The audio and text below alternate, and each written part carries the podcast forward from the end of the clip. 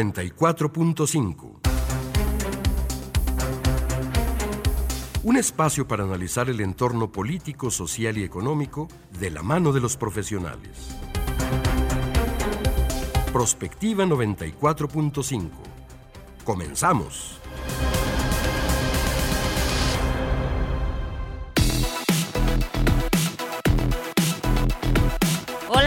Buenos días. Bienvenidos a Prospectiva 94.5. Muchísimas gracias por estarnos acompañando. El día de hoy es jueves, es 7 de septiembre de este año 2023. Y bueno, pues eh, tenemos un tema por demás interesante y a abordarlo desde las distintas perspectivas, porque Aguascalientes sigue siendo uno de los estados en donde más incidencia de personas, pues que terminan eh, quitándose la existencia. Estamos en el cuarto lugar a nivel nacional en materia de y a propósito de la conmemoración del Día Mundial para la Prevención del Suicidio que se celebra este próximo o se conmemora más bien este próximo domingo, pues hoy tenemos eh, especialistas desde nuestra máxima casa de estudios que nos van a contar qué es lo que está pasando por qué las personas pues no encuentran a lo mejor una respuesta ante sus problemáticas, qué problemas de salud mental estamos enfrentando y cómo podemos pues apoyar, sobre todo cuando se trata de nuestras personas conocidas, amigos, familiares, etcétera, cómo podemos identificar pues estos factores de riesgo. Así que quédense con nosotros, la verdad es que es un tema bastante interesante que nos ocupa, por supuesto, a todos como sociedad. Y bueno, el día de hoy, como todas las mañanas, me da mucho gusto saludar a mi compañera de la conducción, Mari Hernández. ¿Cómo estás, Mari? Buenos días. Hola, Leti, muy buen día. Pues muy contentos nuevamente de estar aquí en Prospectiva, saludando a nuestro auditorio, recordándoles que pueden comunicarse con nosotros a través del WhatsApp del 912 1580 449 912 1588 también a través de Facebook pueden dejarnos sus mensajes y sus comentarios y pues reconocer que además de toda la problemática que, que, vamos a hablar aquí con nuestros expertos, pues es hablar de prevención y de cómo podemos cada quien desde nuestra trinchera actuar para prevenir en lo posible las conductas suicidas y por supuesto los suicidios, ¿no? Claro, así que quédense con nosotros, gracias a Checo Pacheco por el apoyo en los controles técnicos, a Juanita Salas y si les parece, pues vámonos con el resumen en la información.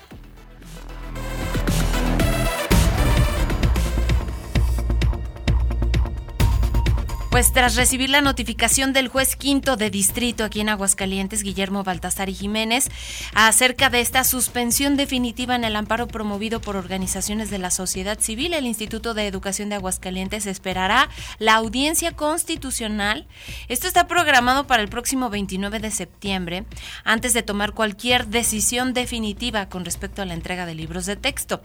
La dependencia subrayó que esta determinación no es atribuible ni al gobierno del Estado ni al propio instituto, sino que es el resultado del mandato del juzgado mencionado anteriormente. La institución reiteró su compromiso de respetar la ley y el Estado de Derecho en todo momento y destacó su dedicación continua para fortalecer los servicios educativos en el Estado. Yo aquí sí, nada más destacar, pues será casi a finales de este mes de septiembre que haya una determinación y pues siguen pasando los días y los chicos, pero especialmente los maestros, pues no, no tienen este apoyo en la formación de las nuevas generaciones en materia educativa. Sí, pues en realidad lo que lo que pasa es que va avanzando este juicio de amparo que promovió la sociedad civil, se da una segunda suspensión por parte del juez, ahora una suspensión definitiva, lo cual significa que pues no se pueden todavía distribuir los libros de texto hasta que concluya completamente este juicio de amparo. Y no necesariamente el día de la audiencia va a terminar el proceso, sino que todavía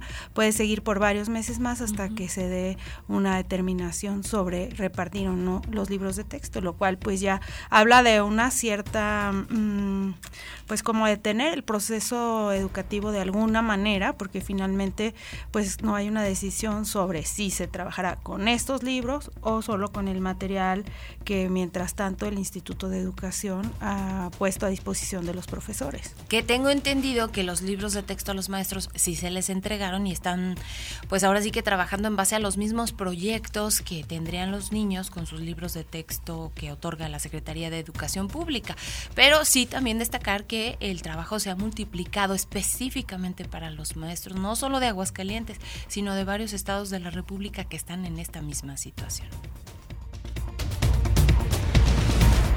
Tras un conteo activo de las encuestas del de las encuestas en el proceso interno de la dirigencia morenista, se dio a conocer ayer por la noche pues la nada sorpresiva resolución de que Claudia Sheinbaum es la persona que representará al movimiento de la Cuarta Transformación rumbo a las elecciones presidenciales del 2024. La pregunta, con un valor del 75% que definió quién quedaba con la candidatura presidencial, fue el Partido Morena y sus aliados del Partido del Trabajo y el Verde elegirán a su candidato a la presidencia de la República, que incluye la coordinación de los comités de la Cuarta Transformación. De las opciones de esta papelera, usted aquí quién preferiría, les pedían marcar la respuesta y depositarla en una urna secreta. Los resultados de las cinco casas encuestadoras, Sheinbaum eh, quedó en alrededor del 39% en promedio, eh, ganando las cinco encuestas, incluso la promovida por Marcelo Ebrard, y el ex canciller pues logró alrededor del 24-25% en todas estas encuestas. Al conocerse el resultado, ayer la ex jefa de gobierno de la Ciudad de México dirigió este mensaje. Escuchemos escuchemos. Compañeros, compañeras, estoy muy emocionada. Quiero agradecerles todo el trabajo que hicieron durante todo este proceso. Ganamos, compañeros, ganamos por ustedes, por toda su fuerza, por toda su energía, por toda su entrega. De verdad, de corazón, de corazón, de corazón. Muchas, muchas gracias. Al que no le gustó nada lo, el resultado de todas estas casas encuestadoras fue a Marcelo Ebrard. Él en una entrevista que concedió a Radio Fórmula informó que se pues daba de baja de la contienda interna del partido tras denunciar inconsistencias en el proceso. El ex canciller detalló que después de que sacaron a Malú Mitcher, su representante de las instalaciones en donde se contarían los votos, pues habrían tomado esta determinación de salir del proceso. A pregunta expresa sobre si se encontraba definitivamente fuera del proceso de Morena, el exsecretario de Relaciones Exteriores respondió sí, definitivamente. Cuando se le cuestionó si su estancia en el partido habría concluido, también su respuesta fue, eso no lo hemos discutido con los compañeros, será el próximo lunes cuando tome una determinación, por lo pronto, pues algunos actores aseguran que será el candidato de Movimiento Ciudadano a la presidencia en 2024, pues ya dejó claro que ya no tiene espacio en Morena y también dijo que no estaría aceptando pues ningún cargo de consolación, tal y como se habría firmado en el acuerdo. Eh, esto fue lo que destacó precisamente en Radio Fórmula, aunque hace unos minutos con Ciro Gómez Leiva decía pues básicamente esto que estaba fuera de Morena. Vamos a escuchar. Cualquier posibilidad de que te ofrezcan no te ofrezcan, muy bien estamos en eso. Lo que no es bueno, no es bueno. Entonces, la decisión que se tomó fue muy equivocada. Yo lo que proponía era o sea, reponer el procedimiento, con de esta encuesta, a lo mejor de alguna otra, ya. Su parte, y por su parte, el dirigente de Morena dijo que el Frente Opositor tuvo un proceso opaco y simulado, al que nadie le cree y con negociaciones cupulares. Son los mismos de siempre, usando las prácticas de siempre, fue lo que destacó el presidente nacional de Morena, Mario Delgado, en su mensaje posterior a que se dieran a conocer los resultados de la encuesta. Hizo un llamado a la unidad en torno a la candidatura de Claudia Sheinbaum. Escuchemos. Por otro lado, hace unos días Frente Amplio por México acaba de tener un proceso opaco y simulado, al que nadie le cree y con negociaciones claramente cupulares en la que tanto los participantes como la ciudadanía fueron engañados y usados. Son los mismos de siempre, usando las mismas prácticas de siempre que tanto repudio han generado en una sociedad y un pueblo al que todavía no terminan de entender. Morena y sus aliados. En cambio, es el partido movimiento de la esperanza, la dignidad, el patriotismo, la soberanía y la democracia. Es la consumación y expresión de la revolución pacífica que hoy asiste al momento crucial de la transición de poder y autoridad. Por supuesto, la candidata del Frente Amplio por México, Xochil Gálvez, tuvo su comentario. De hecho, le echó más limón a la herida de Marcelo Ebrard mediante un mensaje que publicó en sus redes sociales. Escuchemos lo que dijo. Marcelo, aguanta, el pueblo se levanta. Algo sí, no, nomás el abrazo. Pero el abrazo fue de ya humo blanco. Ay, es un abrazo, y un abrazo sobre todo a le quiero bien, y él sabrá, él sabrá su tiempo. Pero todo va bien. Él sabrá su tiempo. Hay que darle tiempo al tiempo. Hay que darle tiempo al tiempo, decía Xochitl. Por su parte, Marco Cortés, dirigente nacional del PAN, expresó su confianza en que Xochitl Gálvez saldrá victoriosa en la contienda electoral frente a Claudia Sheinbaum, a quien Cortés ha calificado como la candidata designada por el presidente Andrés Manuel López Obrador. En su mensaje acusó a Sheinbaum Pardo de ser la pues selección del actual mandatario de México. Expresó su preocupación sobre la posibilidad de un régimen autoritario. Asimismo, consideró que la corcholata oficial perderá frente a Xochitl Gálvez. Por fin, acabó el desvío de recursos públicos y despilfarro en bardas espectaculares, camiones y revistas. Se confirma lo que era más que obvio. Desde hace dos años Obrador impuso a Cheumban porque quiere seguir siendo el poder tras el poder. Pusieron todas las secretarías de Estado, gubernaturas, alcaldías, miles de cuervos de la nación al servicio de la corcholata designada.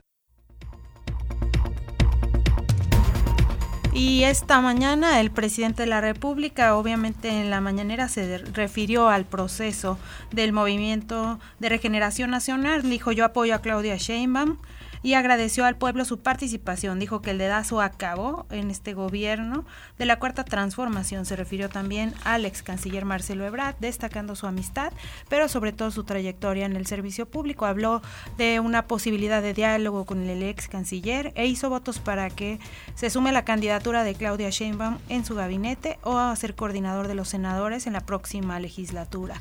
Sin embargo, dijo él está en su derecho de decidir lo que mejor le convenga.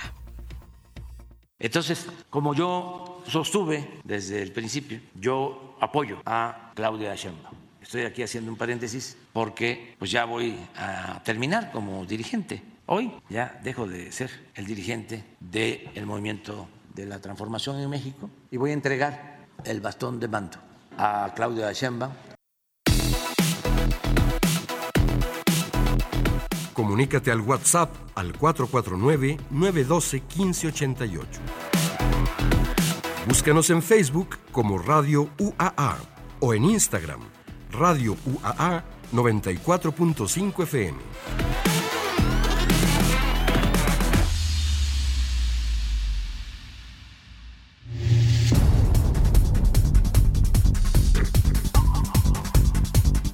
10 de septiembre ha sido denominado Día Mundial de Prevención del Suicidio y de acuerdo a la Organización Mundial de la Salud, en este 2023 se pretende enfocarlo en el lema Crear esperanza a través de la acción, para llamar a todas las personas a actuar desde nuestros diferentes roles a desarrollar medidas preventivas para evitar en lo posible que alguien atente con su vida. El suicidio se asocia principalmente a trastornos mentales, sin embargo, ocurre también de manera impulsiva, en situaciones de crisis en las que las personas tienen dificultad para afrontar problemas económicos, enfermedades o aspectos amorosos, Adicionalmente, se ha demostrado que cuando alguien ha sufrido la pérdida de un ser querido, se ha enfrentado a alguna catástrofe o ha sido víctima de violencia, puede también generar conductas suicidas. Dentro de los factores de riesgo también se puede mencionar la condición de vulnerabilidad, como personas migrantes, indígenas y otros sectores que sufren de discriminación. Aguascalientes es uno de los estados que se ha ubicado durante los últimos años con altos índices de suicidio. Para el 2022 ocupábamos el cuarto lugar a nivel nacional, apenas por debajo de Chihuahua, Yucatán y Campeche. De acuerdo a datos del Instituto de Estadística y Geográfica INEGI. De manera recurrente, nuestro estado ha superado el centenar de suicidios anuales y si consideramos que por cada muerte consumada existen 20 intentos de personas por quitarse la vida que no llegaron a ser letales, nos enfrentamos pues a un problema que requiere la atención de todos los sectores. El suicidio se puede prevenir y de ahí la importancia que da la Organización Mundial de la Salud a la acción desde todos los sectores. Entre algunas de las recomendaciones se encuentran el restringir el acceso a medios y herramientas que son utilizadas comúnmente para buscar quitarse la vida, reducir el consumo de alcohol y drogas, atención temprana de padecimientos mentales como la depresión, promover información mediática responsables, políticas de salud mental y la eliminación de los estigmas y etiquetas, pues estos siguen siendo la principal causa por la que se evita buscar ayuda.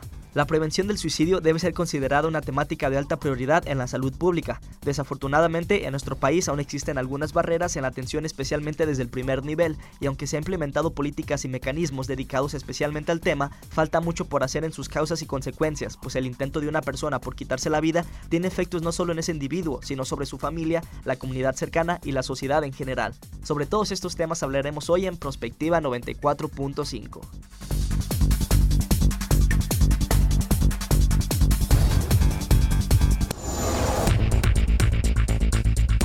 Ya son las 9 de la mañana con 14 minutos. Ya escucharon ustedes. El tema es pues la prevención del suicidio más con las estadísticas que tenemos aquí en Aguascalientes.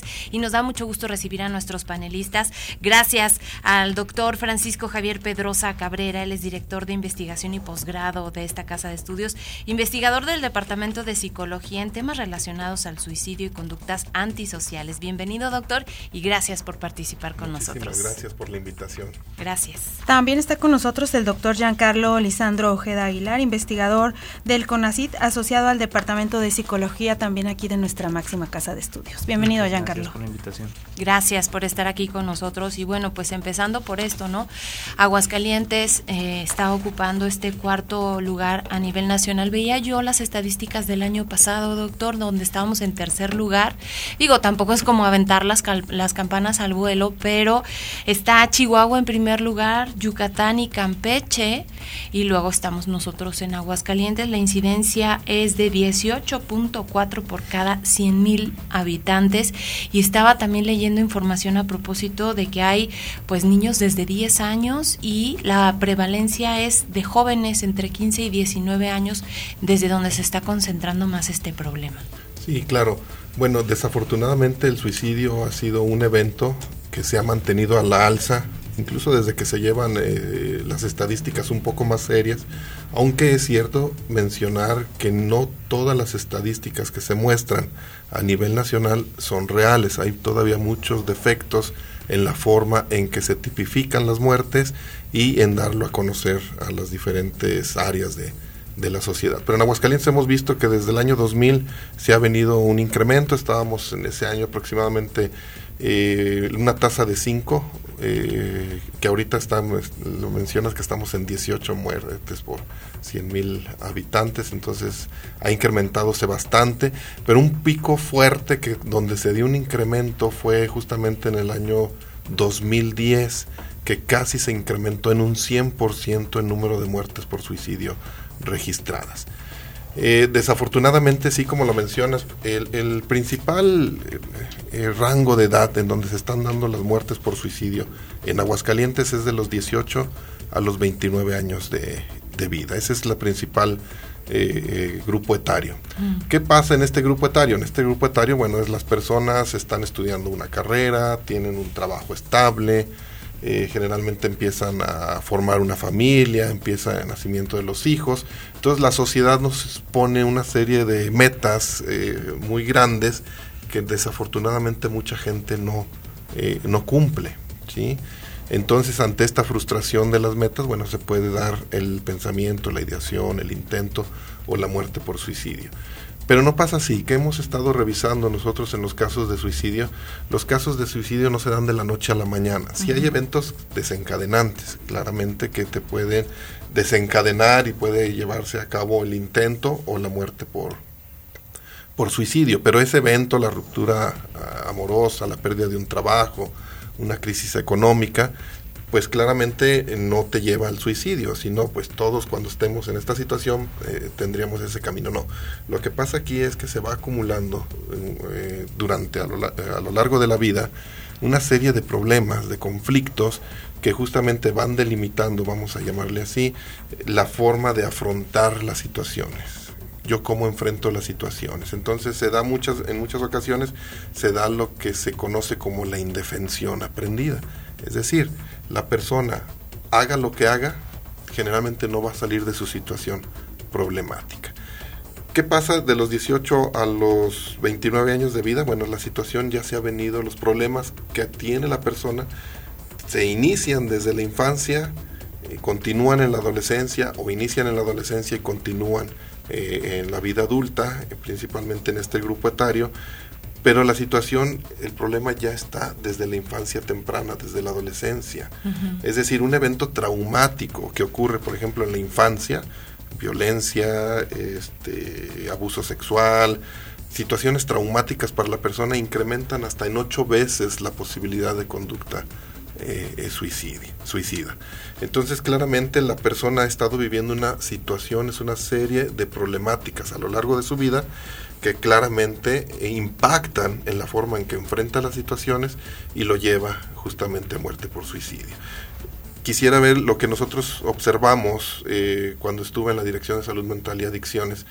La mayoría de las muertes por suicidio estaban asociadas al consumo de sustancias adictivas, aproximadamente el 60%, y otro de los factores que estaba asociado era la violencia. La violencia principalmente eh, en la familia. Justamente esta combinación de estos dos factores de riesgo era lo que veíamos de manera más constante en, las personas que intentaban o eh, desafortunadamente morían por suicidio. ¿Qué tanto vemos en las personas que están cerca de nosotros esos factores de riesgo y sabemos cómo actuar o no para apoyarlos?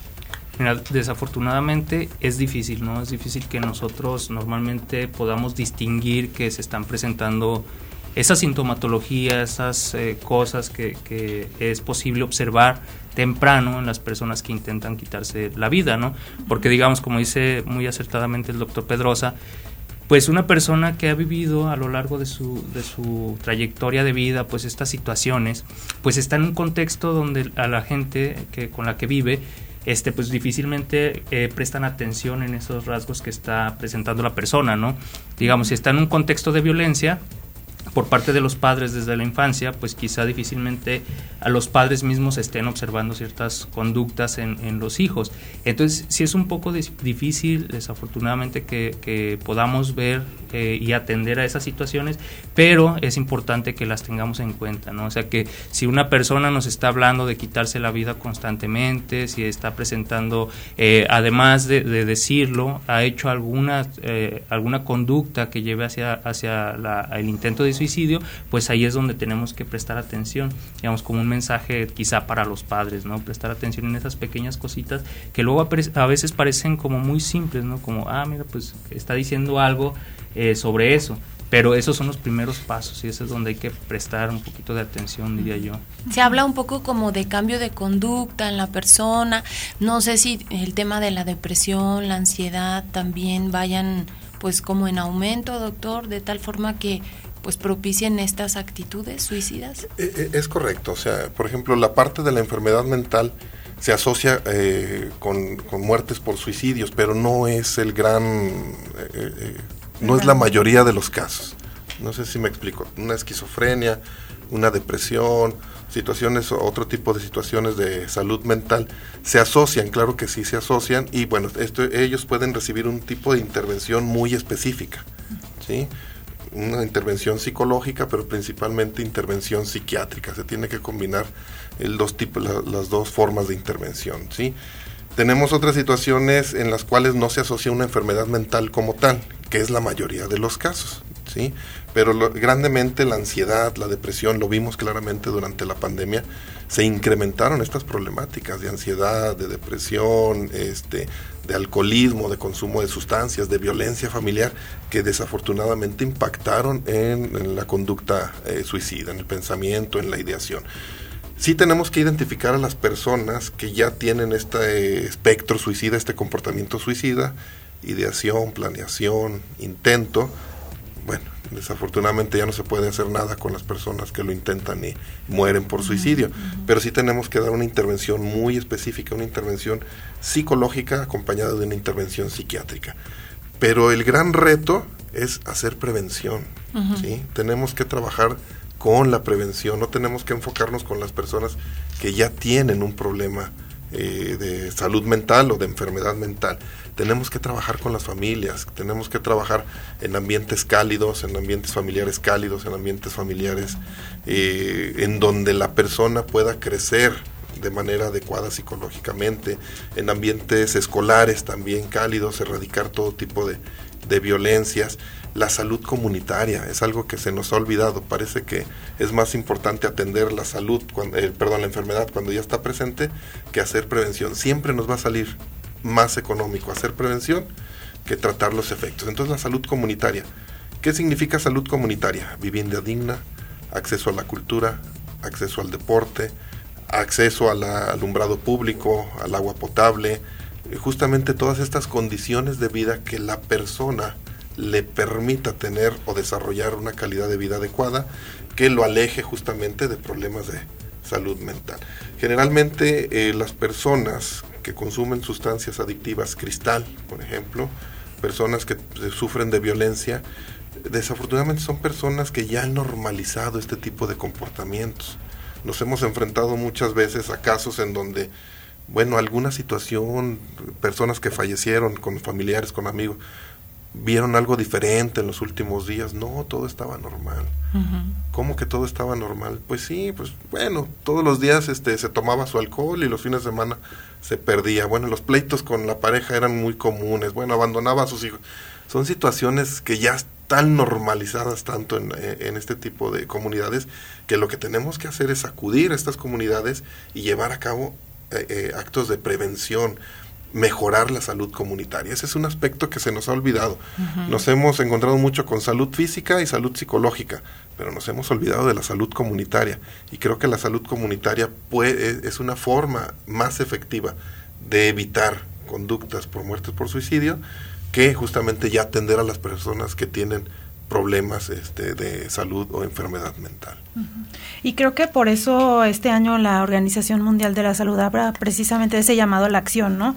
De todas las partes que pueden prevenir eh, a, las personas a que quieran o a que lleguen a quitarse la vida, a que todos debemos tener una parte de pues en la prevención, como decía el doctor, en, en, cuanto a realizar bien el trabajo, a ofrecer espacios deportivos y atención temprana y que se incluya desde el, desde la atención, desde la primera atención y en centros de salud esta doble atención, no solamente a la salud física, sino también a la salud mental, ¿no?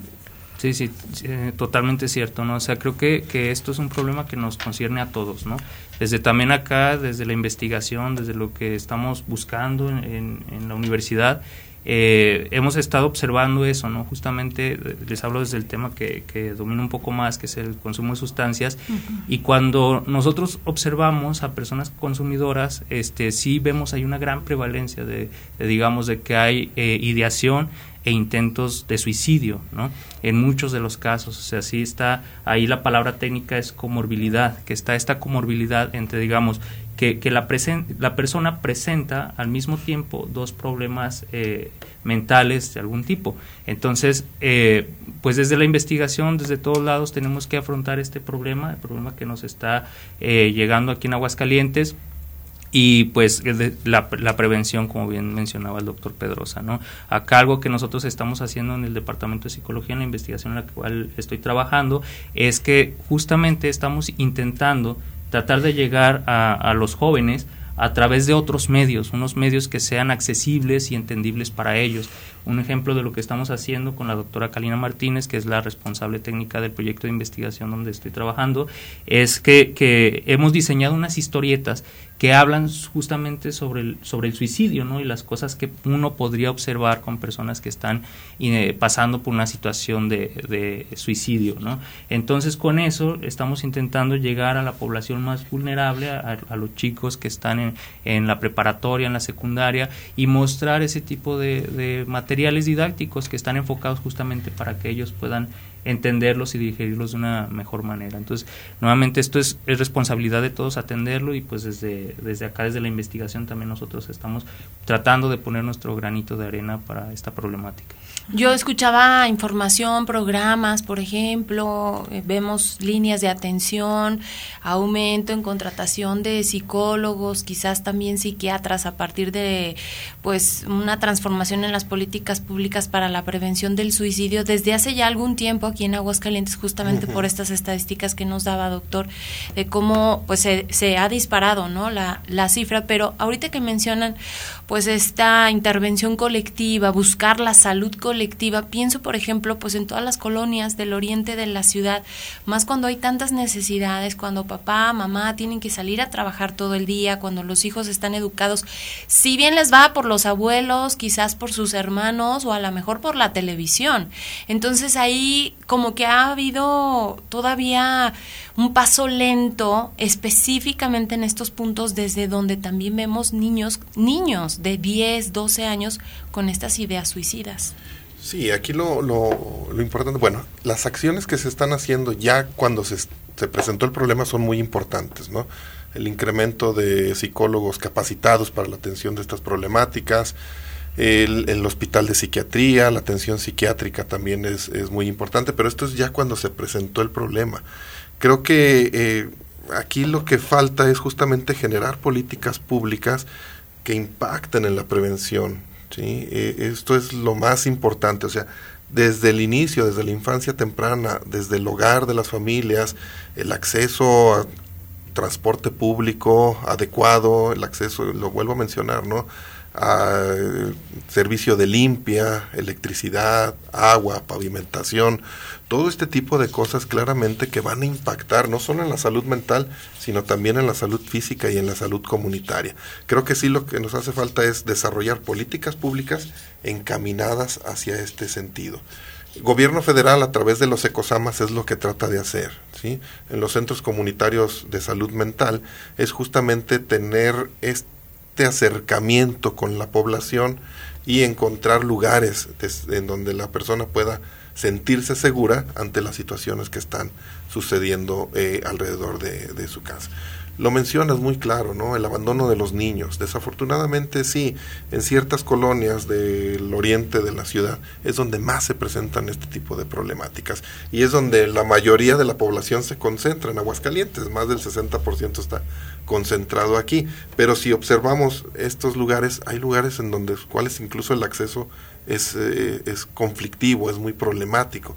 Entonces tenemos que estar centrados hacia en aquellos lugares en mejorar las condiciones de vida y si mejoramos las condiciones de vida en donde los padres de familia, mamá, papá, desafortunadamente tampoco tenemos ya familias eh, eh, en este sentido, sino que tenemos una gran variedad de tipologías de familias en donde tú lo mencionas. En el mejor de los casos son criados por la abuela, en el mejor de los casos, en muchos de los casos no son criados por nadie, ¿sí? No sabemos qué hace el niño, se les pregunta a los padres, y después de la escuela, ¿qué hacen los niños? ¿Quién sabe? Con los amigos. Entonces, estrategias de supervisión, de monitoreo, el contacto con las drogas, generalmente estas personas encuentran su primer consumo de sustancias adictivas en el mismo hogar, que generalmente es el tabaco, el alcohol, desafortunadamente ya es la marihuana y en muchos hogares ya tenemos las, eh, pues, metanfetaminas, ¿no? El cristal, que son a veces son como dulces. Los padres de familia, el niño o el adolescente saca dulces en su casa y les dice sus padres de familia, ¿qué son esos? Ah, pues son vitaminas A, bueno, te las tomas. Cuando en realidad ya son formas en que se ha encontrado de que las drogas lleguen de manera más este llamativa para nuestros niños y adolescentes. Pero sí, los principales responsables justamente están en, en, casa. ¿no? El, la primera sustancia que se consume generalmente es en casa y posteriormente con los amigos. Y desafortunadamente ya tenemos consumos de cristal en menores, eh, ya cada vez eh, personas más pequeñas, ¿sí? que es una investigación que justamente están realizando y el consumo de cristal lleva un deterioro de la persona increíble. En meses ves el cambio de la persona muy, muy, muy, muy grande, ¿no? Un, cambio, pues claramente no hacia la, hacia ser mejor persona, sino hacer cada vez, incluso se han visto modificaciones, trabajos de neuropsicología en donde se modifica la morfología cerebral justamente por el consumo de este tipo de, sustancias. Claro. Son las 9 de la mañana con 32 minutos, tenemos que hacer una pausa.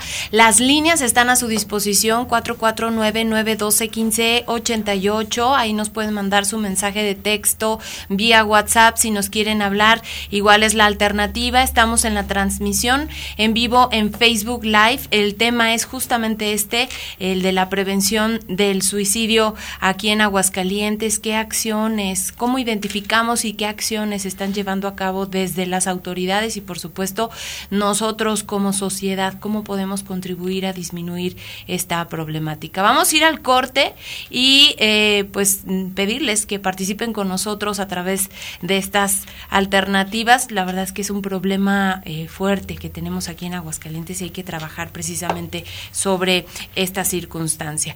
Bueno, 9 de la mañana con 33 minutos, vamos a este corte.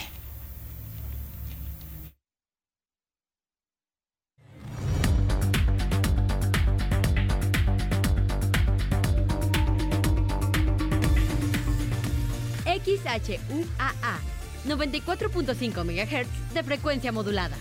Estudios y oficinas en el edificio 14 de Ciudad Universitaria. Aguascalientes, México. Radio UAA, proyección de la voz universitaria. Buenas tardes, ¿en cuánto tiene el kilo de carne? Buenas, en 300 pesitos, pero compré Iberdrola. ¿Y la fórmula láctea? 250 pesos, pero nacionalizó litio. ¿Y el huevo? En 60, pero construyó un aeropuerto que nadie utiliza. Bueno, ya, ya, señora. ¿Y eso de qué me sirve si no me alcanza para nada? Pues se va a quedar con hambre, pero al menos ya tiene otros datos. No podemos vivir de otros datos. PRD. ¡Ay, mis Sergio!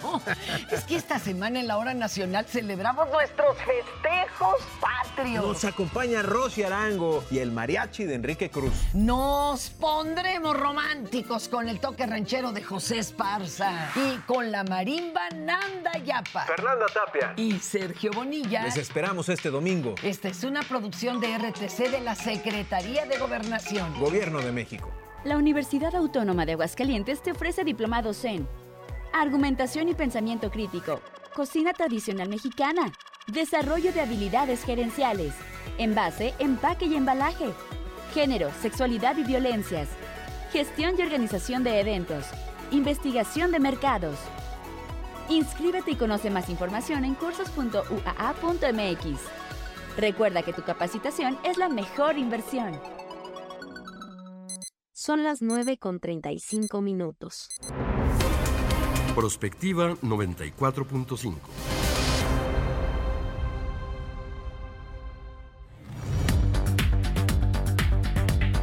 Ya son las 9 de la mañana con 36 minutos y bueno, estamos platicando en Facebook Live a propósito de estos anexos. Nos decías, Giancarlo, que pues ahora sí que una circunstancia que puede determinar un problema de salud mental y pues obviamente llevar a la persona al suicidio es el consumo de sustancias.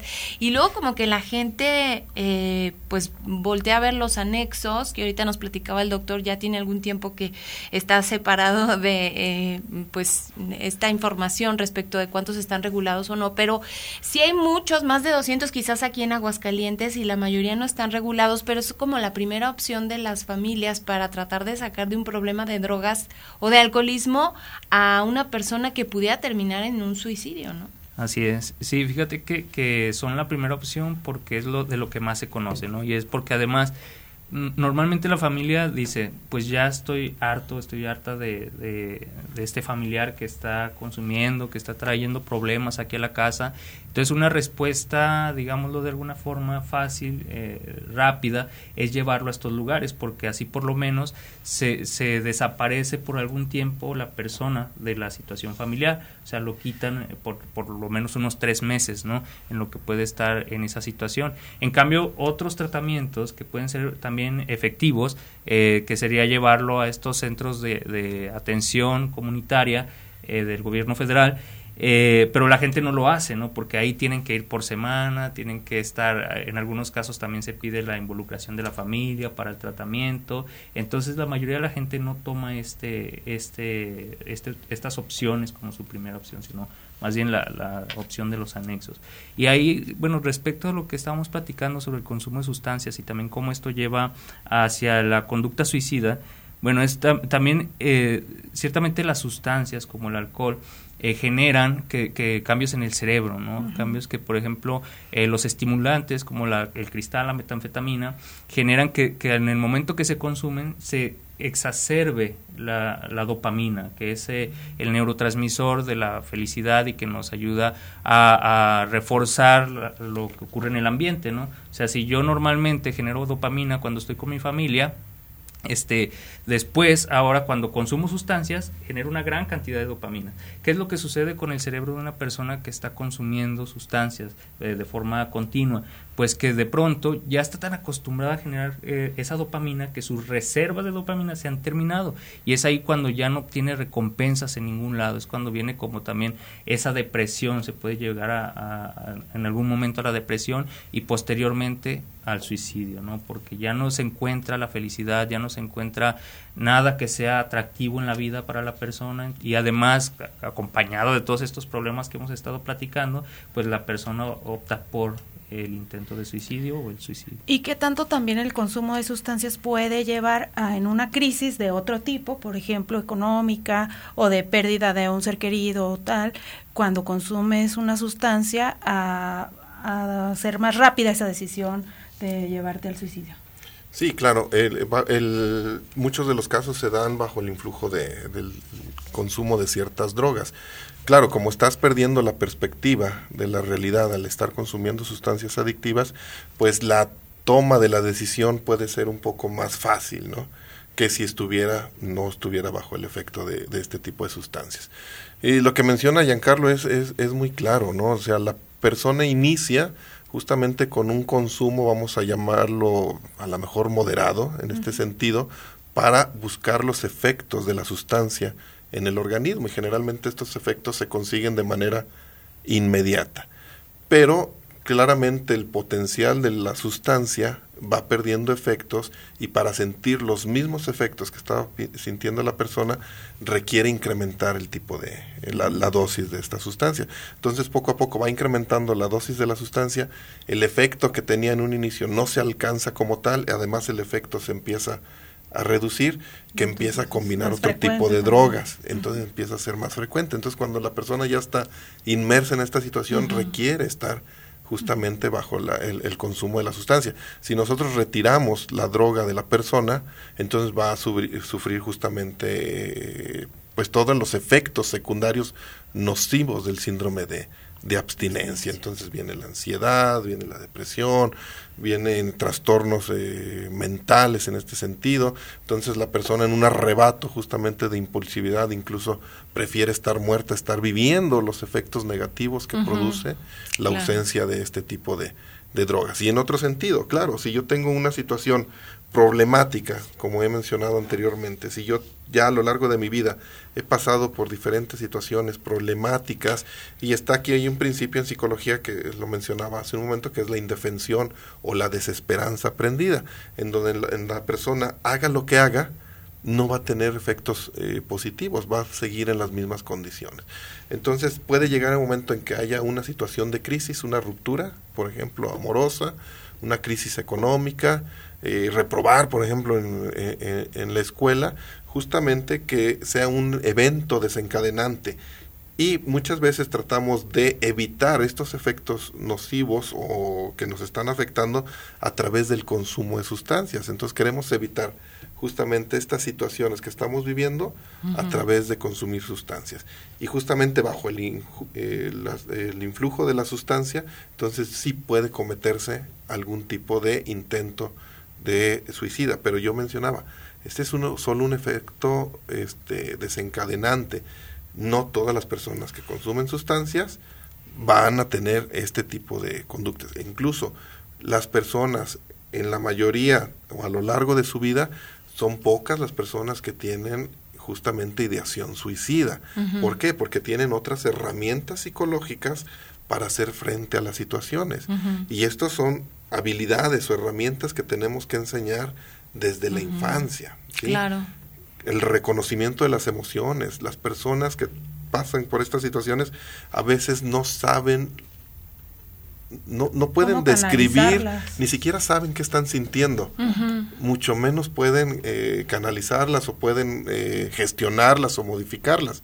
Entonces simplemente es se sienten mal pero no saben qué está pasando. ¿sí? Entonces desde el reconocimiento de las emociones es donde tenemos que empezar a trabajar. Es un tema muy, muy, muy, complejo. muy, complejo, muy amplio, que no hay una causa, ¿no? Todos lo mencionan como y sobre multicausal. Todo que nadie estamos exentos. Eh, ¿Qué tanto afectó la pandemia? Sobre todo a los niños. Yo creo que no hemos dimensionado el problema que podemos enfrentar todavía en algunos años posteriores, sobre todo porque hay muchos niños que mm, pues digamos no entendieron, como dice el, doctor, pues no había como tanta información, estábamos como muy enfocados en el tema de cuidarnos del virus, etcétera. Pero hay muchos niños que incluso no han sido diagnosticados con eh, pues trastornos, con ansiedad, con depresión, con ideas eh, suicidas, suicidas que no saben identificar justamente qué es lo que tienen y que no los hace sentir bien y eh, pues que los llevan también a, tener estas ideas, ¿no? De, quitarse la existencia. Bueno, aquí me gustaría decir algo que considero que es importante sobre el, sobre el comportamiento suicida y es que muchas veces consideramos que la persona que que se quita la vida, que intenta suicidarse, este, es una persona que, que no quiere vivir, es una persona que, que, lo que quiere es quitarse la vida.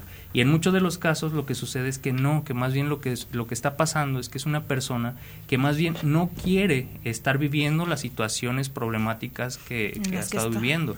Entonces ahí este, es, es muy cierto que las, la, lo que hay que entrenar un poquito más es la parte de cómo solucionar esos problemas, ¿no? De una forma más asertiva, cómo enfrentar a, esos problemas, dar herramientas a la gente para que pueda enfrentar los problemas. La pandemia fue un, un predicipador, perdón, de, de, de, muchos problemas, ¿no? De muchas problemáticas.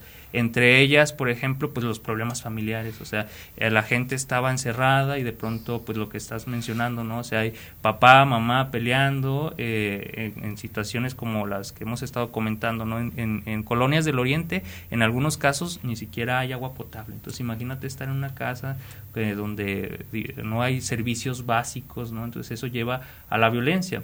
La, la pandemia justamente eso fue lo que hizo, que precipitó muchos problemas como la, violencia familiar, el consumo de sustancias, el que por ejemplo los, los niños estén nada más en el celular porque ya las relaciones sociales ya estaban muy difíciles dentro de, la, de la familia, ¿no? Entonces, ¿qué hago? Pues ponte a ver el celular, ¿no? Porque ya, ya no sé qué más hacer con, contigo. Entonces, eh, justamente ese tipo de cosas fue lo que eh, o puede llevar a que las personas eh, realicen algún tipo de, de conducta suicida. ¿Y qué tanto los medios, doctor, que ya hemos platicado en algunas ocasiones, también contribuyen de alguna manera hasta mostrarnos eh, métodos de de suicidio, pues, finalmente, ¿no? O sea, ya sea en series o en los mismos programas informativos, cuando se habla mucho de cómo se llevó a cabo un suicidio o de muchas, este, muchos intentos, etcétera.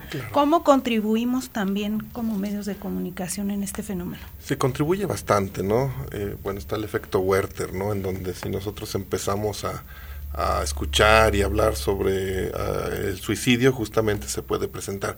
Nosotros lo veíamos con medios de comunicación en donde daban manuales casi que explícitos de cómo hacerlo. Yo recuerdo muy bien una, un, programa de, de radio que decía, si usted no creía que en un camión se puede suicidar, pues sí es posible.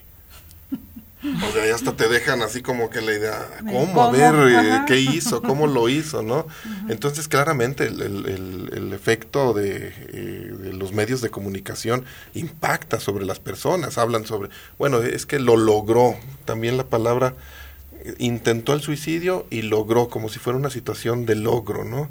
Tuvo el valor de quitarse la vida, o sea, no, no, tenía cosas de ese tipo, ¿no? El número, la estadística. Nos encontrábamos casos en los cuales las personas llevaban la contabilidad y querían ser el número 100, por ejemplo. Entonces estaban esperando que llegara el 99, que fuera informado por los medios de comunicación, para, esta persona intentarlo, ¿no? Entonces, claro que hay un efecto muy importante. ¿Qué es lo que tienen que hacer los medios de comunicación?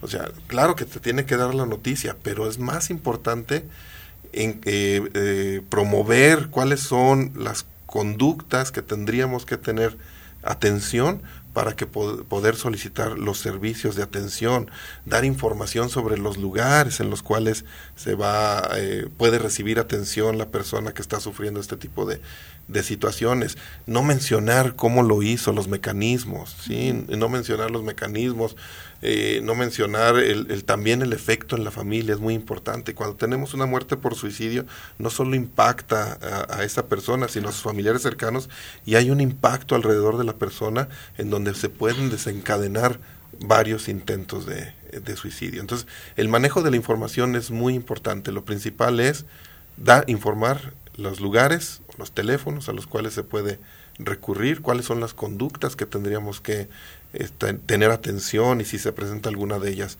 bueno, tratar de, dar atención a, a, las personas, pero no dar eh, formas, mecanismos, no mencionarlo como logro, no mencionarlo en primera plana, este, por ejemplo, en los periódicos, en las redes sociales. Las fotografías, bueno, pues ya están, eh, se eliminaron hace tiempo, pero yo creo que todavía hace falta un trabajo con los medios de comunicación para dar a conocer la noticia. Claro que se tiene que dar a conocer la noticia, no tenemos que eh, taparnos los ojos, ocultarnos ante las situaciones, pero creo que hay formas de dar claro. esta información. ¿Cómo tiene que reaccionar la familia ante un intento de un integrante de ya, pues ahora sí que no es idea, ¿no? Ya lo intentó. ¿Qué es lo que tiene que hacer? Y mi pregunta va en este sentido porque eh, un familiar muy cercano estuvo en una situación con ideas suicidas. Y entonces la reacción de la familia era no dejarlo solo absolutamente en ningún momento. Eh, pues obviamente la atención psicológica si es necesario psiquiátrica. Pero lo que yo vi es que el entorno alrededor de esta persona pues se movió completamente, pero el buscar a toda costa, por ejemplo, esto, no dejar sola a la persona, quitarle todos los medios posibles para que pudiera, pues ahora sí que lograr su cometido, pero no sé si esto sea lo adecuado o no. Por eso mi pregunta, ¿qué o cómo tiene que reaccionar la familia? Sí, creo que lo que hicieron es correcto. Este, lo primero que hay que hacer es eh, quitar todas esas formas con las que la persona podría eh, cometer suicidio, por ejemplo, eh, no sé, cosas con las que se pudiera envenenar, cuerdas con las que se pudiera ahorcar, etcétera, ¿no? Y además de eso, lo que creo que es, es bien importante es acompañar a la persona en el tratamiento psicológico, en el tratamiento integral de, la ideación suicida, ¿no? O sea que aquí lo que hizo, hizo, la persona que comentas es que mostraron la red de apoyo, mostraron estamos aquí contigo y podemos enfrentar ese problema que te llevó hacia, que eso ya es lo que se va a realizar en terapia, ¿no? En terapia psicológica, que, que se va a ver ese problema que llevó a esa persona a intentar quitarse la vida y se va a tratar de resolver, pero se ha mostrado que tener una red de apoyo, yo creo que eso es muy importante, tener una red de apoyo es lo que puede ayudar a que las personas salgan de esos problemas que los está llevando, ¿no? Porque cuando uno está solo, pues es lo que mencionaba el doctor Pedrosa, la indefensión aprendida. O sea, yo por más que haga, por más que, que o sea, digamos, una persona que sale de, de prisión, ¿no? Y dice, bueno, pues que yo ya no quiero delinquir, pero llega a una situación que, que lo forza, que está en una situación semejante, y por más que haga intentos por salir de, de esa problemática, pues sigue inmerso en, una, en un contexto de, conflicto. Entonces, pues ahí ya eh, es muy difícil que pueda ah, salir de eso, ¿no? En cambio, si se cuenta con una red de apoyo, es más probable que pueda superar los problemas por los cuales está pasando. Entonces, considero que eso, eso son, es lo que podría hacer las personas desde la familia, ¿no? Mostrar el apoyo, eh, no dejarle solo también, estar con, con esa persona todo el tiempo y y creo que eso sería lo que... Porque al final de cuentas lo que está haciendo una persona que intenta suicidarse es también de alguna manera llamar la atención para buscar ayuda, ¿no? Sí, yo creo que esto eh, que tú mencionas es muy importante y a veces es el efecto nocivo que la familia pudiera eh, tomar respecto a una persona que intenta el suicidio. Ah, está llamando la atención, es un berrinche, no le hagas caso. No, yo creo que lo principal es justamente la red de apoyo que puede tener con la familia. Esta persona claramente pues tiene que recibir una intervención psicológica y psiquiátrica y la familia tiene que estar apoyándolos en todos momentos. Porque el otro caso es el contrario, no le hagas caso, es un berrinche, está llamando la atención. Pues a lo mejor sí es una llamada de atención porque la persona no está bien. ¿sí? Es la forma en la cual está expresando que las cosas no están bien para ella, ¿sí? Entonces no tenemos que dejarla de lado, sino tenemos que claramente apoyarla. Desafortunadamente la mayoría de las familias no son así. La mayoría de las familias es, pues llévatelo al anexo, llévatelo al hospital de psiquiatría, nos olvidamos un tiempo de él, y ya incluso lo dicen, ¿no? Pues es que ya es otra vez, ya es la tercera vez, nomás está llamando eh, la atención, nomás quiere ser berrinche, no, no le hagas caso, no. Tenemos que atenderlo de manera adecuada, incrementar su red de apoyo, la comunicación, esto es importante. Tantas personas que una situación que no, en realidad no debería ser agobiante para ellas, que tiene formas de solucionarse, pero la persona no encuentra esa solución. Entonces se enfrasca justamente y el problema se hace cada vez más grande, más grande y desafortunadamente no lo comunica. Entonces tenemos que tener esa comunicación.